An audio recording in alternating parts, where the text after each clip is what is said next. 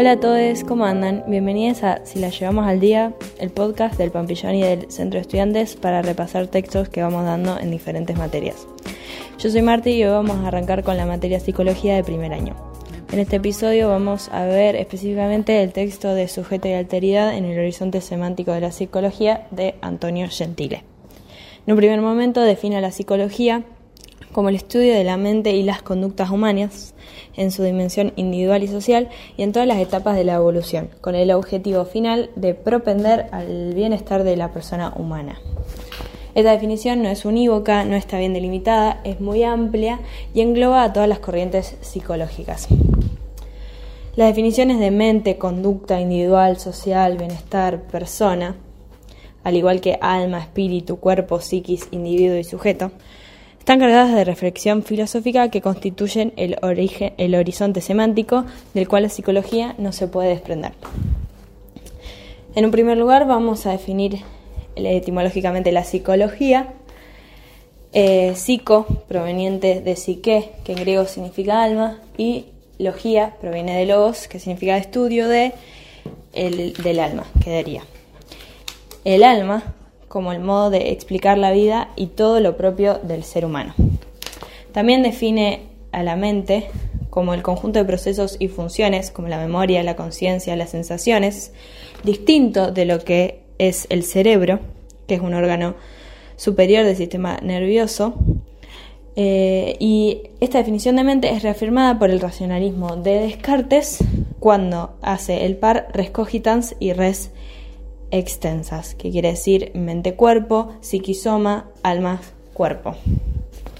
También define la conducta, que se define como la reacción a un estímulo condicionado por el ambiente, como los animales, pero lo que tiene distinto es que no se reduce a solo esas reacciones, sino que también está determinada por estímulos interiores, está regulada por la intencionalidad y no está desconectada de la ética posee la dimensión de acto que puede diferenciarla de la simple reacción animal.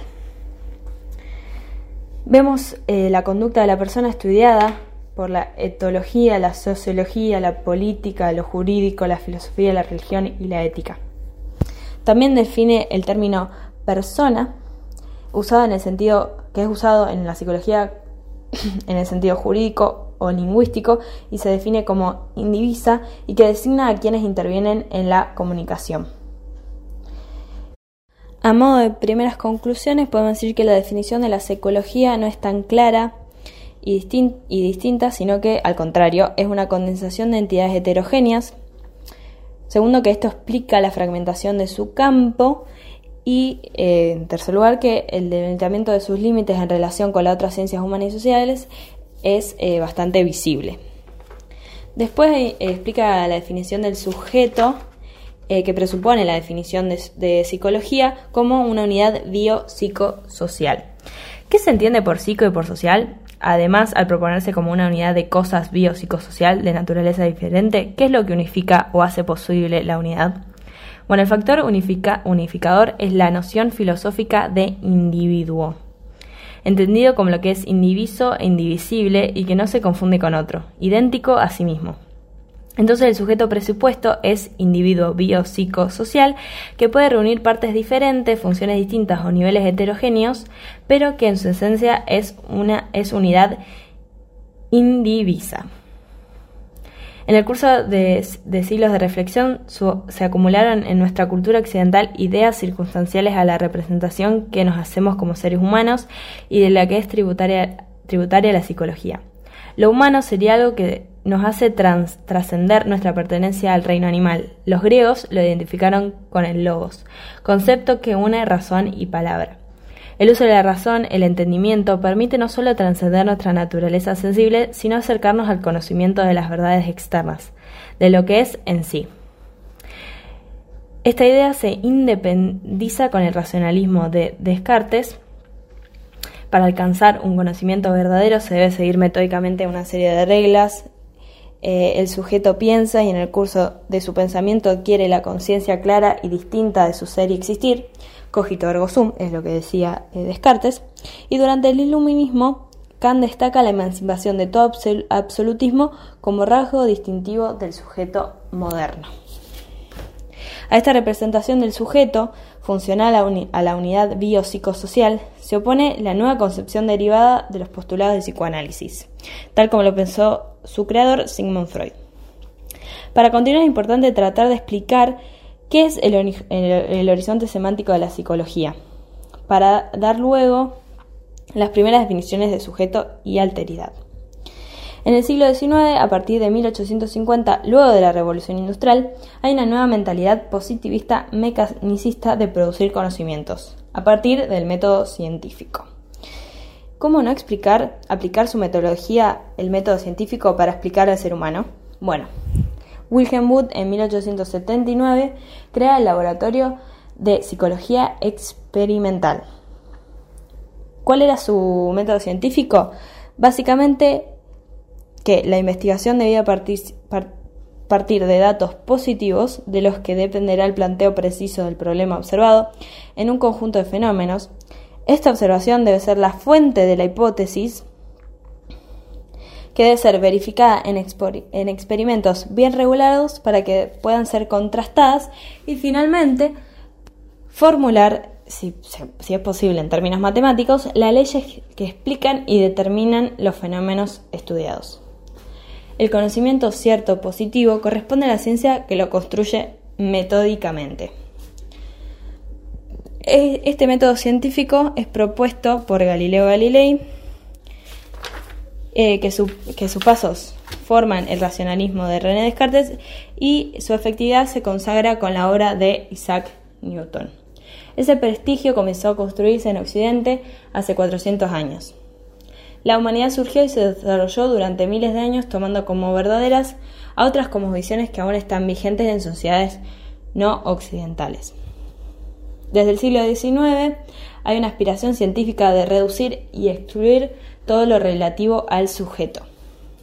En 1860 hay una, evolución del paralelismo psicofísico, que quiere decir la intensidad de un estímulo del cuerpo, el registro de su sensación, de la relación cuerpo-mente. Y en 1980 hay redes, se crean las redes neuronales del, tejido neuronal, valga la redundancia, pero el ejemplo que, que, toma la, eh, la, psicología como ciencia experimental son eh, los de 1879 eh, como fecha del nacimiento de la psicología moderna científica y experimental con Wilhelm Wundt. En este marco, el objeto de estudio de la psicología científica experimental eran los contenidos de la conciencia en su experiencia inmediata, sus métodos, el de la fisiología de las sensaciones y la introspección. En cambio, los contenidos complejos de la conciencia, como las creencias, pensamientos, ideales, quedaban como temas de estudio de la psicología de los pueblos. Destaquemos tres consecuencias de todo esto.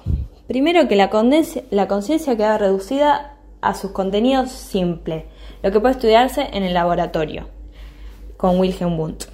Segundo, que la psicología nació dividida en una individual, la, la experimental, y en otra de los pueblos. Tercero, que las preguntas relativas. A qué es la conciencia, cómo se origina, cómo funciona, por qué solo se presenta en el ser humano, quedaron abiertas y hasta hoy esperan respuestas satisfactorias. Queremos recalcar que cada vez que el progreso de la investigación pareciera fijar definitivamente alguna referencia, reaparecen o se repiten con nuevos términos los viejos problemas actualizando una frontera imposible de alcanzar en el horizonte semántico. A horizonte nos, referimos a un límite real o ilusorio, una frontera, y a semántico nos referimos a nociones y conceptos que hacen el saber de la psicología. Por ejemplo, alma, psiquis, conducta, cognición y todas las que venimos mencionando. Ahora vamos a hablar de el psicoanálisis, que también es producto de esa cosmovisión que profesaba una fe ciega en los poderes de la ciencia. De hecho, su creador Sigmund Freud, médico e investigador de fisiología en su primera formación, escribió un proyecto en 1895 en el que trataba de construir una psicología como ciencia natural basada en la organización y funcionamiento del sistema nervioso superior. Pero Sigmund Freud interrumpe, rompe con ese reduccionismo positivista que estaba muy de moda e inaugura un pensamiento original. Comienza como el método psicológico, el diálogo de trastornos y evoluciona en poder comprobar, demostrar lo siguiente. Primero, que el psiquismo humano no se reduce a las representaciones de la conciencia. Dos, que todo acto psíquico se, origina en el inconsciente. Tres, que el inconsciente es el psíquico verdaderamente real, su materialidad son las huellas de la sexualidad infantil y su núcleo es el deseo. El inconsciente determina todo el campo de la experiencia humana. 4. Que el sujeto debe ser pensado en la división conflictiva entre inconsciente y conciencia. 5. Que la personalidad psíquica esté dividida, siendo el yo solo una parte de la misma, ello yo y super yo. Y sexto, que la materialidad del inconsciente es la sexualidad en el que el sujeto se constituye durante los primeros seis años de la vida. Con la represión de la sexualidad infantil, en términos freudianos, se inaugura la función del sujeto. La definición de la palabra sujeto depende del sistema de configuración simbólica que se considere. Por ejemplo, sujeto en la gramática y en la lingüística, sujeto en el derecho, sujeto en la filosofía como sujeto que, conoce cognosciente, en oposición a objeto, sujeto en la conformación de la subjetividad tal como se deriva de la teoría psicoanalística. Como dijimos, Sigmund Freud explica la estructura y funcionamiento del psiquismo humano a partir de la investigación del inconsciente, llamado psicoanálisis. Vamos a en primer lugar dar algunas indicaciones que irán esbozando una primera definición de lo que entendemos por subjetividad. Primero, no seguimos el sentido habitual que tiene la filosofía como la calidad de lo, de lo, de lo subjetivo relativa al sujeto cognosciente, sino que el sujeto que conoce en oposición al objeto, de lo que se deriva en el plano de subjetividad y el plano de la objetividad. Segundo, que la subjetividad no se reduce a la relación sujeto-objeto. El sujeto racional es el sujeto definido en uno de los registros de la subjetividad, en el, del registro especular del conocimiento de sí, del semejante y del mundo. En este registro todo se armoniza en la dimensión del sentido, todo tiene un significado posible. Tercero, no decimos que lo anterior sea falso, sino que solo es uno de los registros en el que se puede conseguir al sujeto el sujeto, pero por sí solo no es suficiente para representar el sujeto como ser viviente. Es imposible definir el sujeto sin tener en cuenta que desde el inicio de la vida la relación es con otro sujeto, como bien dijo Freud. Ese otro sujeto se define en virtud de las funciones que puede cumplir, como modelo de, de identificación o como ideal a alcanzar, como objeto de amor o de odio, como auxiliar, ayuda necesaria para afrontar el apremio de la vida, y como enemigo, el, objeto, el objeto de odio, se podría, se podría decir. La vida solo es posible si el otro cumple con la función de auxiliar, si se propone como modelo y, y si se brinda como objeto amante, con lo cual instala al recién llegado al mundo como objeto amado. Pero puede suceder que el otro también funcione como enemigo, y reciba al recién llegado como objeto peligroso, como objeto odiado. En ese caso, la vida corre el, riesgo de no ser posible. Eh, por ejemplo, la experiencia nos indica que no es raro que una mujer paridora tome lo que salió vivo del parto como un objeto y lo tire al techo de basura. Eh, esto se puede ver como un objeto de odio. Por otro lado, si bien es real que al nacer se está en posición de objeto inerme, sometido al arbitrario del otro, no es el único registro que recibe al ser, el ser cuando nace. Hay un registro que regula todo el campo de las experiencias humanas. Es un registro que no depende del sujeto alguno. Es el registro de lo simbólico. Lo simbólico es un, un registro de símbolos, valga la redundancia, de la ley y la ley los lo espera el sujeto antes de su nacimiento y le es transmitida por el lenguaje, especialmente por una de las funciones del lenguaje, el habla. Siendo más precisos, la relación primaria del ser humano es con otro sujeto que es mediador de otro que también lo determina. El otro simbólico, el otro de las reglas de la cultura del lenguaje. un otro que no está encarnado en sujeto alguno, pero que, que determina nuestra calidad de seres humanos. En quinto lugar, es sencillo de entender. En un registro se nace en oposición de objeto, pero no se es propiedad, objeto del otro. Lo simbólico conformado por la ley de la cultura, la sociedad, los mandamientos religiosos, las prescripciones éticas, conformando por el entramado del lenguaje que nos preexiste y cobija, es lo que posibilita cortar la alienación original con el otro. Ocupar la posición de objeto para el otro no significa ser el objeto del otro. Esa diferencia es esencial marcada por el lenguaje que posibilita la dialéctica de la vida, que quiere decir que se nace en posición de objeto, pero no es objeto del otro. Desde esta perspectiva, en la que el otro desde el comienzo de la vida puede contar como auxiliar, que preste el auxilio imprescindible para que la vida naciente se mantenga y progrese, esa función es eh, atributo de los padres. Es también consecuencia de lo simbólico. Lo simbólico crea y, posibilita esas funciones naturales y también sus funciones restitutivas. En sexto lugar, la alteridad es otra edad. La ampliamos para poder incluir la diversidad en el campo del otro. Tracemos una línea o barra y al lugar de la izquierda lo llamamos el lugar del, del, sujeto y al de la derecha el lugar del otro. El lugar del otro es decisivo porque desde allí viene todo lo necesario para que funcione el sujeto.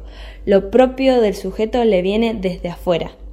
Ese otro es diverso, tal como lo indica Freud en la definición que en, las definiciones que decimos, y el otro por sus funciones no es uno, no es único. Podemos diferenciar cuatro sentidos que adquiere el otro.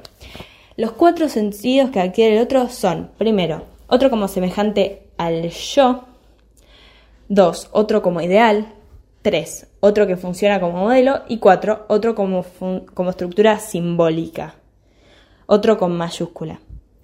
Para resumir, eh, la definición de sujeto, distinta del individuo biopsicosocial, destacamos cuatro conclusiones. Primero, que el sujeto es efecto de la relación con el otro. Esa relación, como todo lo humano, está regulada por el lenguaje articulado, es decir, por la palabra. El ser humano es sujeto que habla. Segundo, el sujeto toma sentido en la división inconsciente-consciente, es decir, que el sujeto no es transparente en a sí mismo, tal como representa la conciencia ni está centrado en la razón o el pensamiento. Tercero, la subjetividad no es interioridad o sentido de intimidad. La subjetividad es intersubjetividad. El sujeto es una función abierta, no cerrada como unidad indivisa desde el origen. Cuatro, Que el sujeto como función abierta quiere decir que como sujeto no posee una definición inmanente en su propia esencia. El sujeto se define como escindio por la relación original escindido perdón, por la relación original con el lenguaje y con el otro. Sin más, concluimos y nos vemos en el próximo episodio. Cansada de esperar, fumando sola en el balcón, imaginando que alguien me ve.